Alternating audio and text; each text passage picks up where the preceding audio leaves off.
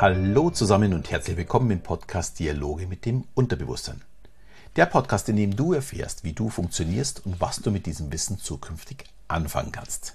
Mein Name ist Alexander Schelle und heute geht es um die Walt Disney Methode. Die Methode stammt aber nicht von dem berühmten Filmproduzenten Walt Disney, sondern von dem Autor Robert B. Dahls. Der schrieb, tatsächlich gab es drei Walls, den Träumer, den Realisten und den Spielverderber. Und genau darauf baute er die Methode auf und nannte sie natürlich nach dem berühmten Walt Disney. Ich musste bei der Recherche auch so ein bisschen schmunzeln. Dahls gehörte zur Arbeitsgruppe von Grinder und Bendler, die Gründer der neurolinguistischen Programmierung, dem NLP. Und auch die beiden haben sich die Welt und vor allem die besten Coaches angeschaut und haben daraus ihr System entwickelt. Und Dahls ist offensichtlich genauso vorgegangen. Er hat beobachtet, hat Rückschlüsse gezogen und daraus eine Methode entwickelt. Und ich finde diese Methode auch sehr, sehr gut, um alleine zu arbeiten. Im Gegensatz jetzt zu den sechs Hüten aus der letzten Folge. Es gibt diesmal auch nur drei Schritte und ja, wenn man möchte, vielleicht noch einen Abschlussschritt. Aber die drei Schritte sind das Entscheidende für den kreativen Prozess. Und der Legende nach verdankt Walt Disney seinem Erfolg diesem Trio, dem Träumer, dem Realist und dem Kritiker. Alle drei hatten in seinem Büro einen eigenen Sessel. Auf diese setzt er sich abwechselnd, einen zum Träumen, einen zum Planen, einen zum Verbessern. Und so kam er auf viele seiner genialen Ideen.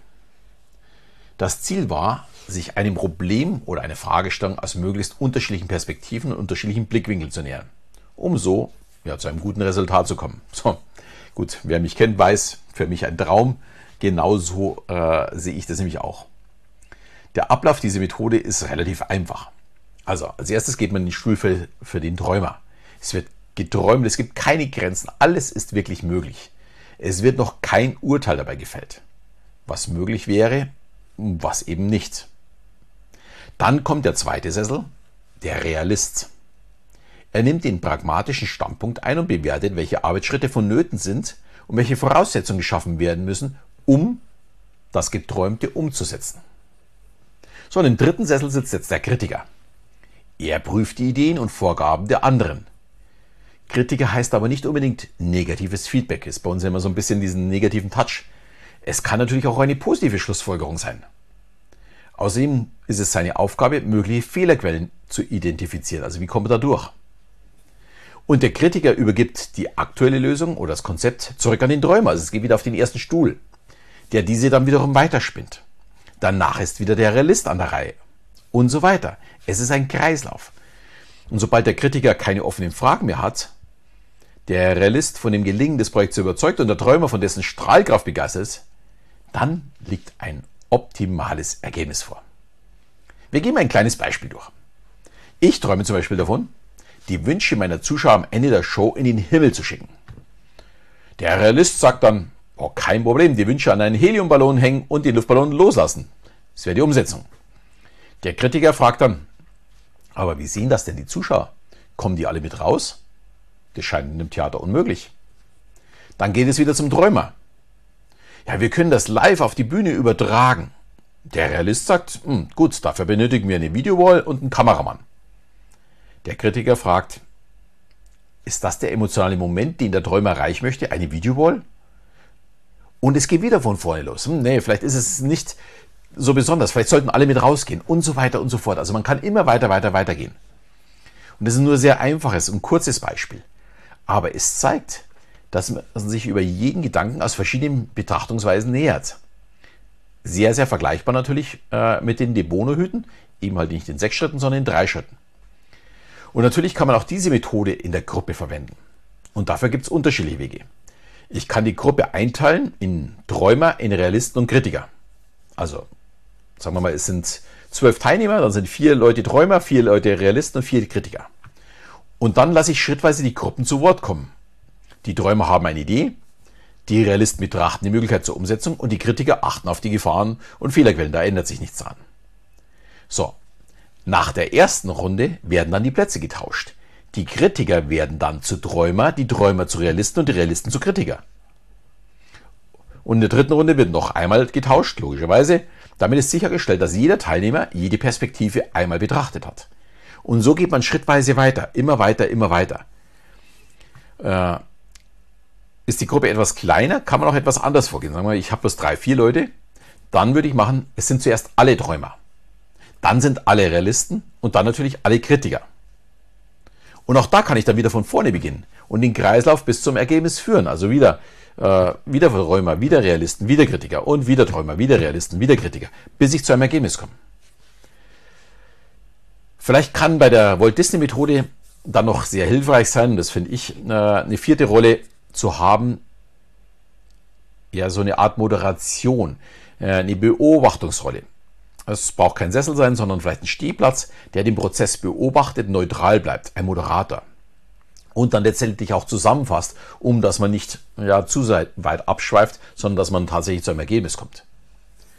Um die Methoden anzuwenden, müssen die einzelnen Figuren natürlich zu Beginn eingeführt werden, damit jeder seine Rolle versteht und weiß, was er zu tun hat. Zum Beispiel der Träumer ist der Ideenlieferant. Der Träumer denkt in Bildern, ist chaotisch visionär der lässt sich weder durch logische Regeln noch Traditionen erstmal einschränken. Seine Aufgabe ist es, sich Ideen auszudenken, richtig herumzuspinnen und ganz groß zu denken. Bei ihm ist alles erlaubt. Denkverbote gibt es nicht. Der Träumer orientiert sich allein an den Potenzialen und Möglichkeiten. Der Realist, das ist der Macher, der Pragmatiker. Der konzentriert sich auf das Machbare. Jedoch mit viel gutem Willen, logischerweise. Falls die Ideen des Träumers umgesetzt würden, was wäre dazu nötig? Was würden sie kosten? Welche Schritte müssten in welcher Reihenfolge unternommen werden? Er versucht, Wege zu finden und so viel wie möglich zu realisieren. Wichtig ist, dass der Realist stets vor der dritten Rolle dem Kritiker angehört wird. Nur so bekommen die Vision des Träumers die Chance, ihr tatsächliches Potenzial zu zeigen. Also wenn ich vom ähm, Träumer sofort zum Kritiker gehen würde und den Realisten überspringen würde, würde der Kritiker viel zu kritisch darauf sehen äh, und dieses nicht als machbar sehen. Dagegen der Realist schaut einfach mal, was es, äh, wie es geht. Ja, und zu guter Letzt der Kritiker, das ist der Fragensteller, der Qualitätsmanager, würde ich mal sagen, oder der Berater.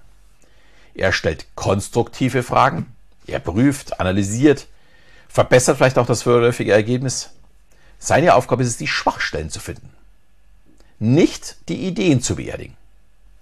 Vielmehr analysiert er die Stärken und Schwächen des bisherigen Ergebnisses, stellt diese auch raus, bevor es in die nächste Runde geht. Er nötigt auch zur Nachbesserung und zur Optimierung. Ja, ich kann bei der Walt Disney Methode auch wirklich nur sagen, einfach mal ausprobieren. Wichtig ist, alles zu notieren, um keinen Gedankengang wirklich zu verlieren. Und einfach mal neugierig sein, was am Ende rauskommt. Und es wird wahrscheinlich erstaunlich sein, dass es vielleicht nach zwei, drei Runden oder vielleicht nach fünf Runden Ergebnisse gibt, die schon sehr, sehr viel mit der ersten Runde zu tun hat, oder auch Ergebnisse gibt, die überhaupt nichts mehr damit zu tun hat. Und die Sessel kann man dabei natürlich wunderbar setzen, indem man den Träumer spazieren lässt, körperliche Bewegung, Ablenkung, Entspannung. Die setzen nachweislich dann auch ideenfrei. Den Realisten würde ich zum Beispiel eher an einen Schreibtisch setzen mit PC, damit auch gleich recherchiert werden kann. Äh, wie kann ich es denn umsetzen? Und der Kritiker benötigt natürlich einen stillen Ort, um möglichst von allen Seiten die Idee zu bewerten. Äh, eine andere Möglichkeit wäre noch der Austausch mit anderen, um den eigenen Horizont noch weiter zu erweitern und letztendlich besser bewerten zu können. Ja, ich hoffe, die Folge hat dir wieder Spaß gemacht und in der nächsten Folge geht es dann um die Scamper-Methode. Das ist ein völlig anderer Weg, um kreativ zu werden oder zu denken, als bei den De Bono-Hüten oder jetzt bei der heutigen Walt Disney-Methode. Ich glaube, auch eine ganz spannende Geschichte. Und natürlich würde ich mich freuen, wenn du wieder dabei bist und ja, vielleicht wieder meinen Podcast auch teilst mit anderen und das Ganze vielleicht auch mit Freunden mal durchspielst oder mit Kollegen natürlich. In diesem Sinne verabschieden wir wieder bis zum nächsten Mal, wenn es wieder heißt Dialoge mit dem Unterbewusstsein.